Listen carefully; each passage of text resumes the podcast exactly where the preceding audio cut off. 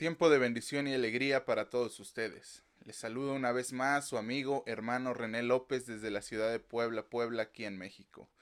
Para aquellos que nos vuelven a sintonizar a través de las plataformas de las redes sociales como Facebook Live o en la repetición a través de YouTube, les envío un fuerte abrazo a la distancia, esperando que en este día estén bien, que estén bendecidos y confiando en la providencia de Dios para guardar nuestras vidas.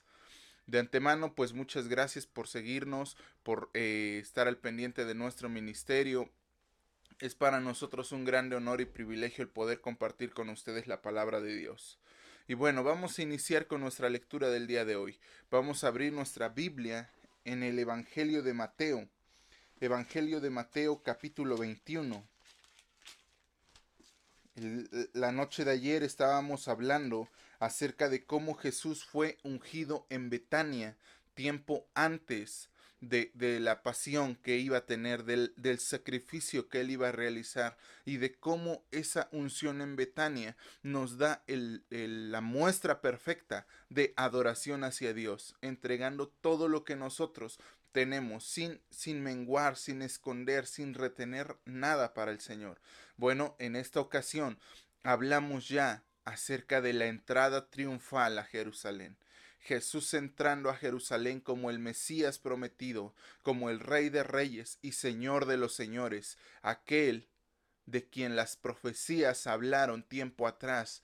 Déjame decirte para meterte un poco en contexto que hay más de 300 profecías mesiánicas y cada una de ellas, por lo menos 200 profecías, se han cumplido hasta el día de hoy. La probabilidad de que eso sucediera en cualquier hombre común como nosotros es de una en un millón de cumplir solamente una profecía o dos o tres o hasta máximo ocho profecías. Jesús cumplió 200 profecías y aún hay más profecías por cumplir en su segunda venida. La probabilidad de cumplir 200 profecías para cada uno de nosotros equivaldría a por lo menos una entre mil millones. Es algo que no, no, no es creíble, no es posible.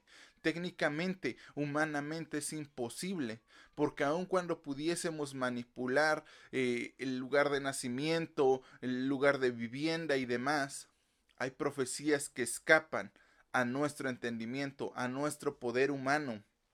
Y en esta ocasión quiero que me acompañes a leer. Empezamos nuestra lectura. Hay otros pasajes que también hablan acerca de la entrada triunfal. Los podemos encontrar en los tres evangelios eh, restantes también. En Marcos capítulo 11 versículos 1 al 11. Lucas capítulo 19 versículos 28 al 40 y Juan capítulo 12 versículos del 12 al 19. Mateo 21 dice de la siguiente manera.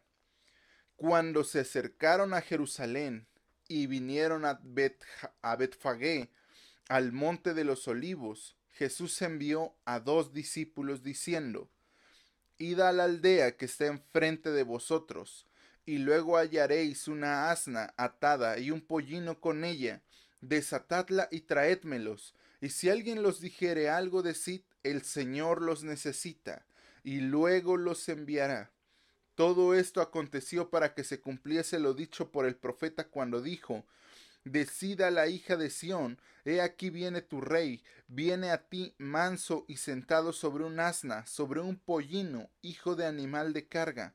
Y los discípulos fueron e hicieron como Jesús le mandó, y trajeron el asna y el pollino, y pusieron sobre ellos sus mantos, y él se sentó encima, y la multitud que era muy numerosa tenía dos mantos en el camino, tendía sus mantos en el camino, y otros cortaban ramas de los árboles y las tendían en el camino, y la gente iba delante y que iba detrás aclamaba diciendo, Osana al Hijo de David, bendito el que viene en el nombre del Señor, Osana en las alturas. Cuando entró él en Jerusalén, Toda la ciudad se conmovió diciendo, ¿quién es este?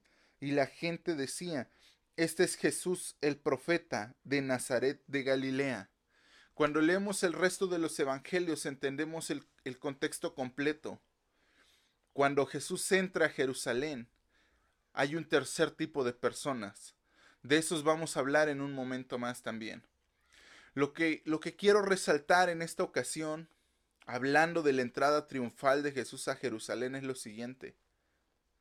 Jesús nunca antes se había proclamado a sí mismo como el Mesías. Hasta este momento había dejado que la gente hablara por él, que la gente dijera que él era el Mesías, que él era el Hijo de Dios, pero hasta este momento Jesús se anuncia a sí mismo como el profeta que habría de venir. Se anuncia como el Mesías ungido por Dios y le dice a la gente que Él es el Mesías.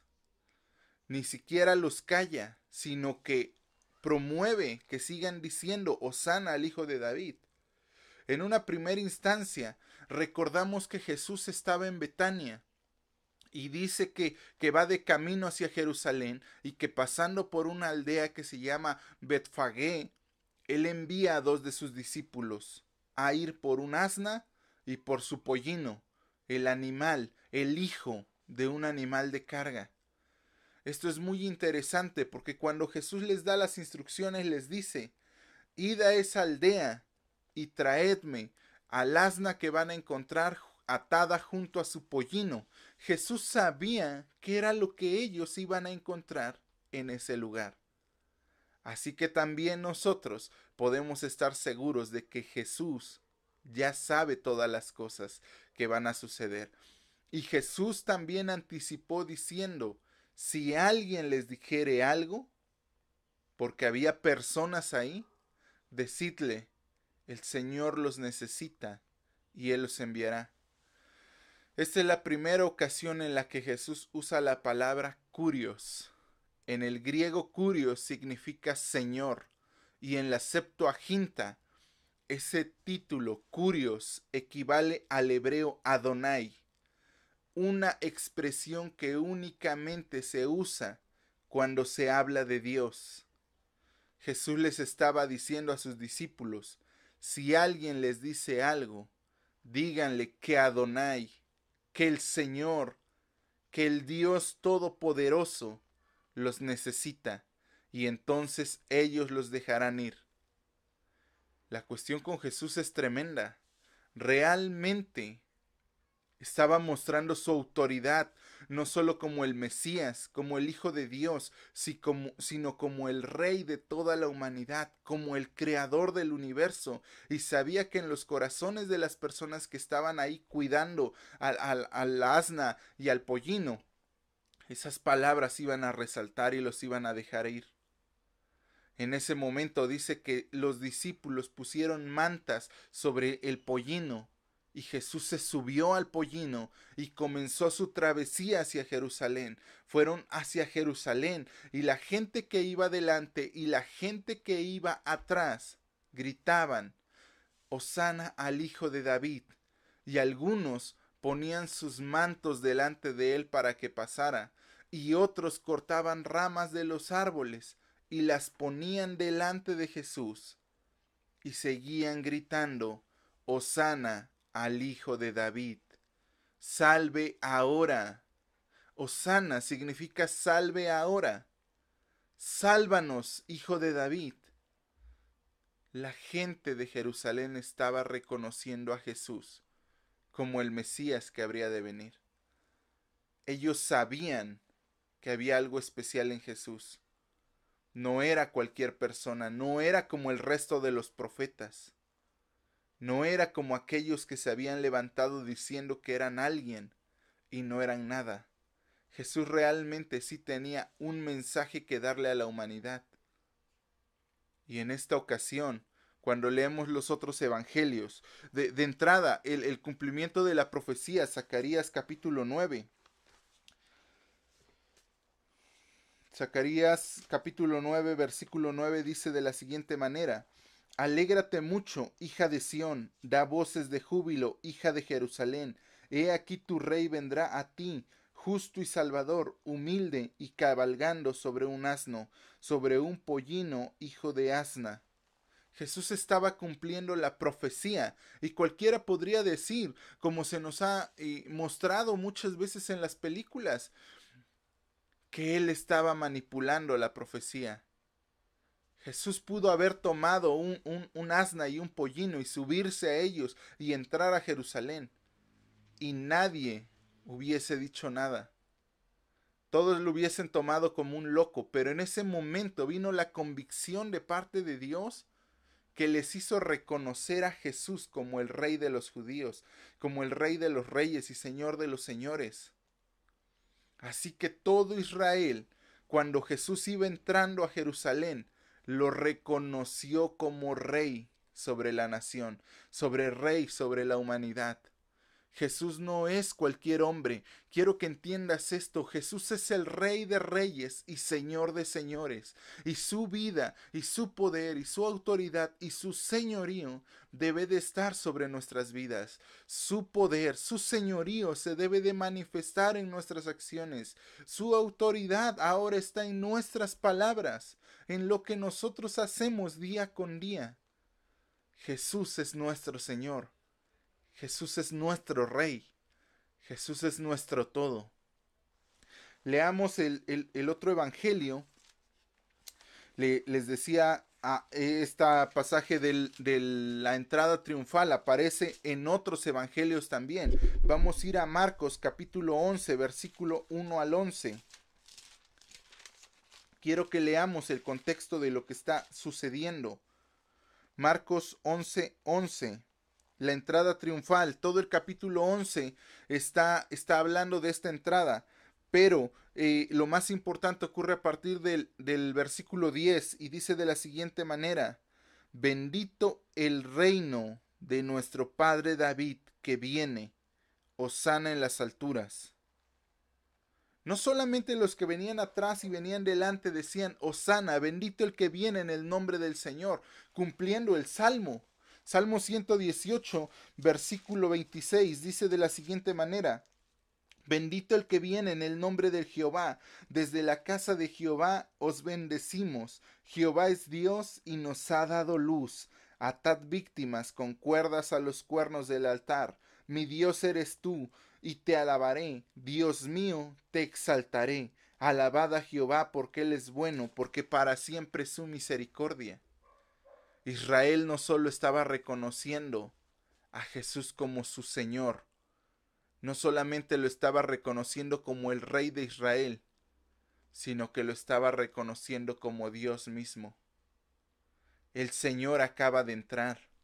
Ahora nosotros lo podemos cantar, lo podemos danzar, gritar, aplaudir, bailar, lo que sea. En ese tiempo ellos no entendían lo que estaba sucediendo no entendían ese fenómeno tan grande que cada día nos va acercando más a la cruz. Jesús se ha mostrado como el Rey de Reyes. En ese momento quiero que entiendas esto. Jesús tenía tanto poder y tanta autoridad en términos humanos que pudo haber levantado Israel a una rebelión que pudo haberle dicho a la gente yo soy el rey de reyes y señor de señores y me he venido a coronar y entraré a la ciudad y derribaré a Herodes y derribaré a Poncio Pilato y derribaré al César y yo voy a reinar y voy a juntar a todas las tribus de Israel y la gente lo hubiese seguido. Pero el punto era llegar a la cruz. Y para llegar a la cruz en ese camino Jesús no solamente tenía que decirle a la gente que Él era el Mesías, sino que diciéndole a la gente con todo poder y autoridad, yo soy el Señor, el Hijo del Dios viviente, y en esa misma autoridad que tengo, para poder reinar y gobernar, voy a entregar mi vida. No lo voy a hacer por el camino de la guerra, no lo voy a hacer por el camino en el cual David se equivocó. Y digo, cuando, cuando hablamos de equivocarse, es porque David no era el Mesías, era un ungido, claro que era un ungido. Y el término Mesías significa ungido, así que en, en un sentido práctico también era una especie de Mesías. Sin embargo, el punto de David y a lo que Dios le dice cuando, cuando David quiere edificar casa para el Señor y, está en ese discurso con el profeta Natán de mira, tengo este plan, voy a hacer un templo porque hasta ahorita no hemos adorado a Dios. Dios le dice, no David, no puedes hacer eso. porque has derramado mucha sangre. Pero vendrá uno de tus hijos, que reinará en paz, y él edificará mi casa. Yo le seré a él por padre, y él me será a mí por hijo. La cuestión es que aquí no solo le está profetizando a Salomón, la cuestión es que aquí Dios está profetizándole a David sobre Jesús. Vendrá uno que no se parará a reinar por la fuerza, que no será como tú, que, que, tuviste que conquistar a las naciones, que no será como Salomón que va a oprimir a los pobres todavía más y que va a recaudar todavía más fondos para sus propios bienes, sino que será pacífico, que vendrá en una condición de rey al mismo tiempo que vive como un siervo sufriente, al mismo tiempo que vive como el Hijo del Hombre y al mismo tiempo que es Dios mismo. Y no ocupará nada de eso, sino que jamás derramará una sola gota de sangre, y Él edificará mi templo. Ahora nosotros somos hechos ese templo de Dios. Por eso es que no necesitamos un lugar físico para congregarnos. Cada uno de nosotros tiene ese poder y esa autoridad de llegar a la presencia de Dios. Y de que en esa presencia de Dios, cada uno de nosotros se pueda rendir a sus pies.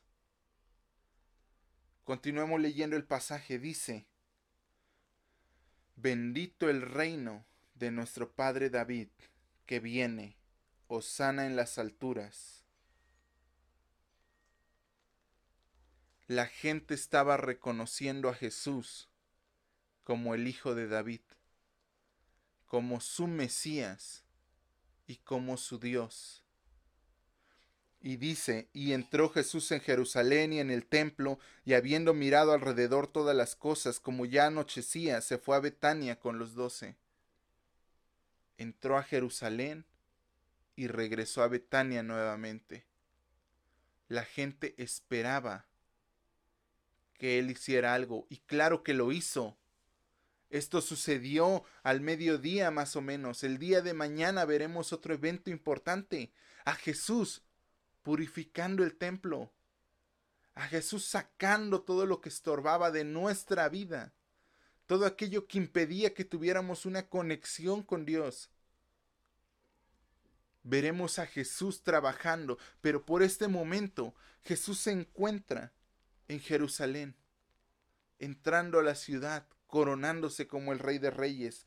Lucas capítulo 19, versículo 28. Dice de la siguiente manera. Entrada triunfal, vamos al versículo número 36.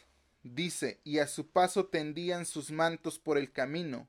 Cuando llegaban ya cerca de la bajada del monte de los olivos, toda la multitud de discípulos, gozándose, comenzó a alabar a Dios a grandes voces por todas las maravillas que habían visto, diciendo, Bendito el Rey que viene en el nombre del Señor, paz en el cielo y gloria en las alturas. Entonces algunos de los fariseos de entre la multitud le dijeron, Maestro, reprende a tus discípulos. Él respondió, os digo que si estos callaran, las, las piedras hablarían. Y cuando llegó a la ciudad, al verla, lloró sobre ella diciendo, Oh, si también tú conocieses, a lo menos en este día, lo que es para tu paz. Mas ahora está encubierto de tus ojos, porque vendrán días sobre ti cuando tus enemigos te rodearán con vallado y te sitiarán por todas partes y te estrecharán y derribarán a tierra a tus hijos dentro de ti, no dejarán en ti piedra sobre piedra, por cuanto no conociste el tiempo de tu visitación. Jesús está entrando a Jerusalén y en medio de la dinámica de los alabos, bendito el Hijo de David, Osana Dios en las alturas, sálvanos ahora, paz en la tierra y gloria en las alturas. Hay un grupo de personas, un tercer grupo de personas. No solo está Jesús, no solo están los discípulos, no solo está la gente del pueblo que está adorando a su rey. hay un grupo de personas que ponen en duda la autoridad de Jesús. Un grupo de fariseos que va entre la multitud, que va escondido entre la multitud, pero que va de cerca mirando, espiando, viendo en qué se equivoca. Y le dicen a Jesús, Señor, reprende a tus discípulos, porque lo que ellos decían era una blasfemia. Ningún hombre podía atribuirse ser hijo de David. Ningún hombre podía atribuirse ser el rey de la creación. Ningún hombre podía decir yo soy el hijo de Dios. Yo soy Dios encarnado, Dios hecho carne. Pero Jesús lo estaba diciendo. Es la primera vez en toda la escritura que Jesús dice que Él es el Señor. Pero no cualquier Señor, sino que Él es el Señor él es el Curios, el Adonai, el creador del universo. Él es Dios mismo entrando a la ciudad en forma de hombre. Por eso los fariseos le dicen, cállalos. Jesús voltea a mirarlos y les dice, de cierto les digo que si estos callaran, las piedras hablarían las piedras empezarían a danzar y no solo las piedras, yo creo que hasta los ángeles hubiesen venido a alabar y a tocar trompetas como lo habían hecho en ocasiones pasadas para servir a Jesús. Y más adelante dice que Jesús entrando a la ciudad empieza a llorar.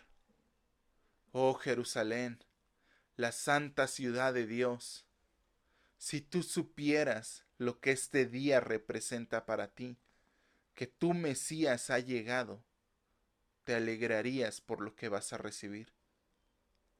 Pero aún no es tiempo.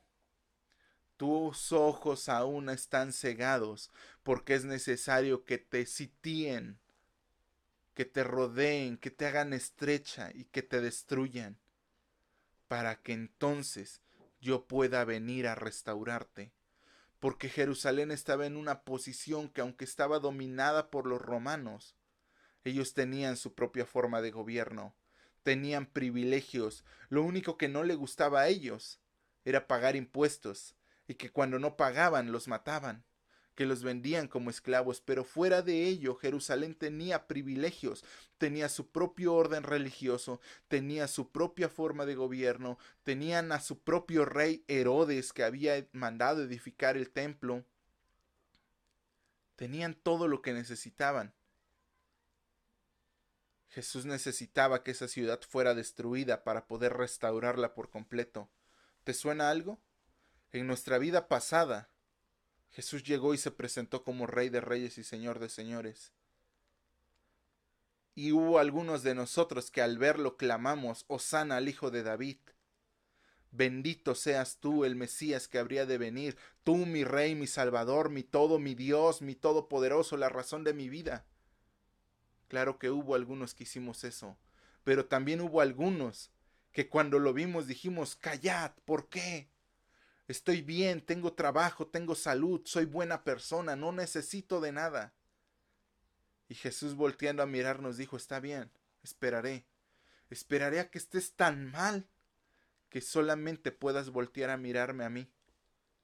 En esa necesidad, en esa enfermedad, en esa tribulación, cuando volteamos a mirar a Dios y le decimos, Señor, perdóname era necesario que eso ocurriera. Era necesario que Jerusalén fuera destruida. Así que nosotros vamos al último pasaje, Juan capítulo 12, versículo 12. Juan capítulo 12, versículo 12 dice de la siguiente manera, entrada triunfal a Jerusalén. Y vamos a ver del versículo 16 en adelante. Estas cosas no las entendieron sus discípulos al principio, pero cuando Jesús fue glorificado, entonces se acordaron de estas que estas cosas estaban escritas acerca de él y de cómo las habían hecho, y daba testimonio a la gente que estaba con él cuando llamó a Lázaro del sepulcro y le resucitó de los muertos, por lo cual también había venido la gente a recibirle, porque había oído que de él había hecho esta señal, pero los fariseos dijeron entre sí, ya veis que no conseguís nada, mirad, el mundo se va tras él. Jesús ha llorado sobre Jerusalén, esa ciudad que mataba a sus profetas, que asesinaba a aquellos que traían el mensaje del Señor. Jerusalén estaba perdida, pero en medio de su perdición no se daba cuenta de que estaba perdida, porque a su parecer tenía todo lo que necesitaba. Actuaban de la misma manera en que los hijos de Israel actuaron cuando salieron de Egipto. Era mejor estar en Egipto. Sí, había esclavitud, estábamos bajo el yugo de los, de los egipcios, pero teníamos comida, desayuno, cena, teníamos tumbas, teníamos hogares donde llegar a dormir, a ver a nuestras esposas y nuestros hijos. El punto es si te das cuenta de, que era una condición de esclavitud, de que no tenían derecho ni aún sobre su propia vida, recibían lo que se les daba únicamente. Así estaba Jerusalén en este momento, diciendo, no estamos tan mal, no necesitamos a un Mesías, no necesitamos a Jesús. ¿Te suena eso en tu cabeza? ¿Cuántas veces dijiste, no necesito a Jesús. No necesito al Hijo de Dios. Hoy te das cuenta de que sí lo necesitamos. De que antes de que venga la destrucción, habrá gente que diga sí te necesito Dios. Es necesario que reconozcamos a Jesús. A veces no lo entendemos y dice el apóstol Juan que ellos no lo entendían y ellos solamente se gozaban y se alegraban en ignorancia. En sí, vamos, estamos ganando, vamos a triunfar, Jesús es el Señor. Y, al poco tiempo dijeron, ¿y, ¿y por qué hacíamos eso? Y no fue sino hasta que Jesús resucitó y les impartió el Espíritu Santo que ellos pudieron entender lo que estaban haciendo. Por eso ahora yo te puedo decir, Estaban reconociendo a Jesús como su Señor, como su Dios, como su Mesías y como aquel que iba a traer la salvación, como el siervo sufriente que iba a morir. Por eso la concordancia, la armonía de todos los evangelios, de los cuatro evangelios. Por eso es necesario entrar en ese contexto. Entonces lo entendieron y dijeron, no inventes, estuvo tremendo, tuvimos al Hijo de Dios enfrente de nosotros y no nos dimos cuenta. Tuvimos al Mesías, lo vimos, le tendimos nuestros mantos, ramas, gritamos, estábamos acompañándolo y no lo entendíamos. Pero ahora ya lo entendían. Y los fariseos en ese tiempo decían, ¿lo ven? No hemos podido hacer nada. Jesús sigue atrayendo gente. Jesús sigue teniendo seguidores. ¿Qué estamos haciendo nosotros por Jesús? ¿Estamos siendo esos fariseos que lo rechazan? ¿O estamos siendo aquellos que alaban en ignorancia? ¿O podemos ser aquellos que alabamos porque ahora entendemos el mensaje de la salvación? Esto nos lleva poco a poco al camino hacia la cruz. Es un camino largo. Ayer, ayer ungieron a Jesús como el Mesías. Lo ungieron como el sacerdote, el sumo sacerdote genuino. Esa unción de Aarón sobre su cabeza que baja por las barbas y recorre hasta los pies y derrama bendiciones sobre todo Israel y sobre toda la creación. Hoy lo vemos a sí mismo diciendo, sí, yo soy el Hijo de Dios, yo soy el Mesías, yo soy el Señor, yo soy Dios hecho carne. Mañana lo veremos limpiando nuestra vida. Y cada día lo veremos renunciando a su poder, a su autoridad y a su divinidad para poder morir en nuestro lugar y así justificarnos. Esta semana no es de gozo, no es de alegría solamente, es de reflexión. Sí, nos gozamos porque Él murió y porque resucitó. Pero más que eso, reflexionamos en lo que Él hizo por nosotros. Hay un sermón de... Eh, no recuerdo el nombre del autor, creo que es John Owen o Jonathan Edwards, no, no recuerdo bien. Se llama Pecadores en manos de un Dios airado. Te invito a que lo escuches. Está en redes sociales, está en YouTube y será de gran bendición. Ese sermón nunca pudo ser terminado. Las dos veces en las que este predicador intentó predicarlo no pudo terminarlo. Porque hablaba acerca de estar reconociendo, de aceptar el sacrificio de Jesús, de meditar en lo que Dios nos quitó a nosotros. Porque si Dios te quitó algo, ¿sabes qué es lo que Jesús te estaba quitando en este momento? Tu paz al infierno Jesús te estaba quitando esa condena eterna, donde hay un gusano que nunca muere, donde las llamas de fuego te envuelven, donde la presencia de Dios no está. Y yo creo que lo demás es mínimo. Preferiría morir en un horno de fuego, preferiría que los demonios me estuvieran atormentando de día y de noche, que vivir un solo día, un solo momento, lejos de la presencia de Dios. Así que sí, Dios te quitó muchas cosas, pero gracias a Dios porque nos ha dado cosas nuevas. Espero que este mensaje haya sido de bendición. En verdad, me ha dado gusto volver a compartir contigo.